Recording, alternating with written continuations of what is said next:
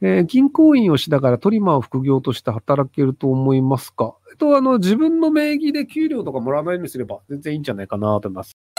えー独立より副業の方が成功率が高いっていうんですけど、で、これがもともとウィスコンシン大学かなんかで2014年とかだったかな？になんかであの、まあ、研究したやつがあって、まあ、要するにその、事業を立ち上げるっていうので、仕事を辞めて、これ本気でやりますっていう人と、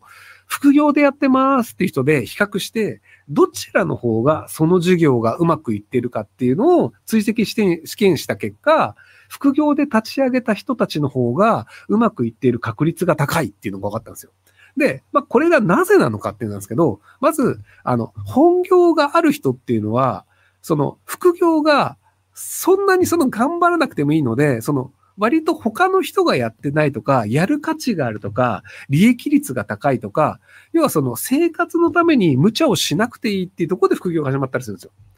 例えばじゃあそのサラリーマンをやってますと。で、じゃあそのめちゃめちゃ美味しいドーナツを作りますみたいなとか言った時に、そのドーナツをめちゃめちゃ美味しいものを作ったとして、確かに美味しいんだけど、普通ドーナツ買って食わないじゃん。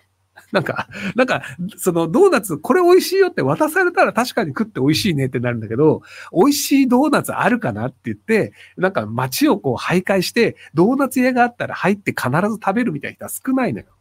なので、美味しいドーナツを作ったとしても、そのドーナツ美味しいよねっていうのが、ある程度その街だったり、そのなんかあのネット上とかで広まって、それなりに買われるようになるまでは、やっぱり時間が必要なんですよ。で、まあ、広告費バンバン、あの、なんか CM 打てばいいじゃんっていうやり方もあるんだけど、まあ、それやって、その、あんまり美味しくないとそのまっされちゃうっていうのがあって、なので、ちょっとずつパンを増やすっていうのが必要なので、なので、土日だけドーナツ屋さんをやってますと。なので、その知り合いのパン屋さんに置かせてもらいますみたいな。で、そうすると、その、あのパン屋にいたらあのドーナツ美味しいよって思う人が、その10人、100人、1000人ってちょっとずつ増えてきて、で、1000人、2000人ぐらいになった時に、じゃあドーナツ屋として立ち上げますってやって、そうすると毎日20人ぐらいお客さんが来てくれるから、あ、結構成立するよねっていう形で、その知名度とブランドっていうのを冷静にちょっとずつ準備できるんですよ。で、じゃあ全く同じ美味しいドーナツを作る能力がある人が、いきなりじゃあドーナツ屋始めますって言って、始めました。で、お客さん10人来ました。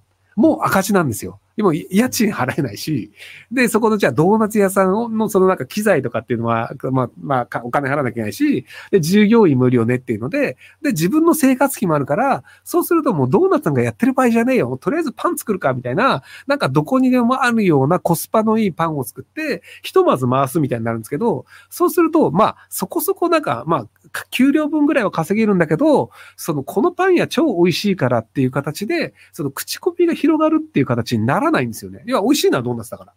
なので、その、ちゃんとその、じわじわと自分のブランドを立てるとか、自分が自信のあるものだけで勝負をするっていう形で、その、得意なところに注力するっていうのになると、やっぱり生活に余裕がないとできないんですよ。なので、生活に余裕があるっていう状態で本業があって、なので生活はそれで賄ってますと。なので、そのドーナツを、ひたすら美味しいドーナツをちょっとずつ作って、ちょっとずつファンを増やすんやっていう人の方が結果としてうまくいくっていう。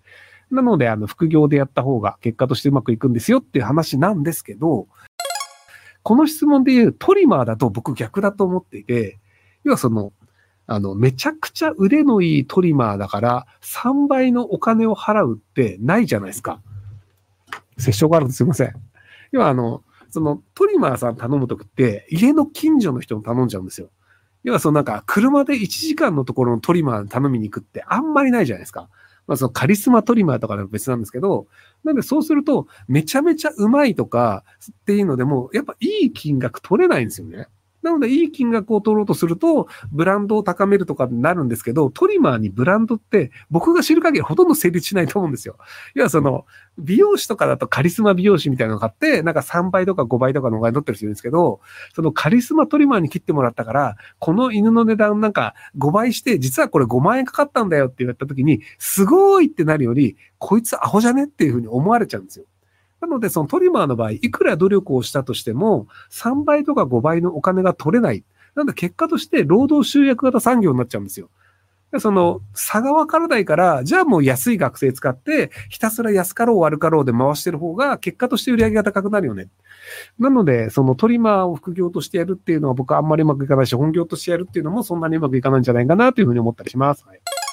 ええー、はじめまして、40歳女です。全く文章を書いたことがありませんが、副業でライターとして収入を増やしたいと思っています。どうすれば体育館ライターとして収入を増やすにはどうすればいいでしょうか？文章力を高めるための勉強方法が教えてください。えっと、いっぱい文章を書いてください。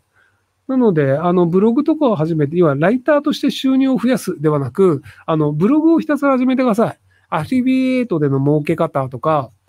えっ、ー、と、例えばじゃあ、その、YouTube で配信をするときに使うソフトはどういうものがあるかとか解説する文章とか、自分が興味があるものではなくて、そうなんかこういう便利情報があったらいいなっていうのを調べて書くっていうのをブログとかで自分でやってみてください。それであの、量をこなすとそれなりに上手くなったりするので、なので質より量です。えー、ブリックスにサウジアラビアとかアラブ諸国連邦と加盟国が2024年1月に増えるみたいですが、原油高騰、ガソリン価格の高騰、また影響出ると思いますか？いや、価格は上がり続けるんじゃないですか？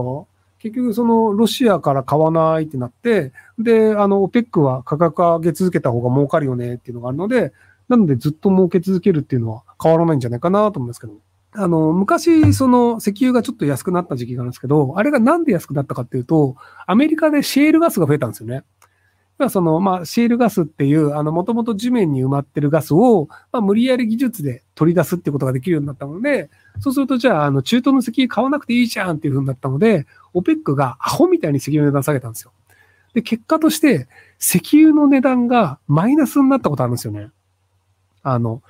どこだったかな？シカゴかなんかとかで、あの、2トンの石油が、確かね、あの、1万円もらえるみたいな。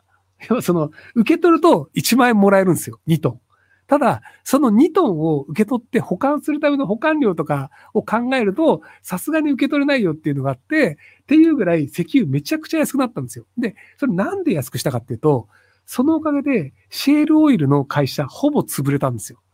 要はその中東は石油が永遠に湧き続けるんだけど、シェールオイルの会社っていうのが、そのシェールガスを出し続けると、石油買われなくなっちゃうので、価格をめちゃくちゃ下げて、下げて、シェールガスの会社がガンガン潰れて、そのシェールガスの会社を潰れた後に中東が買いまくったんですよ。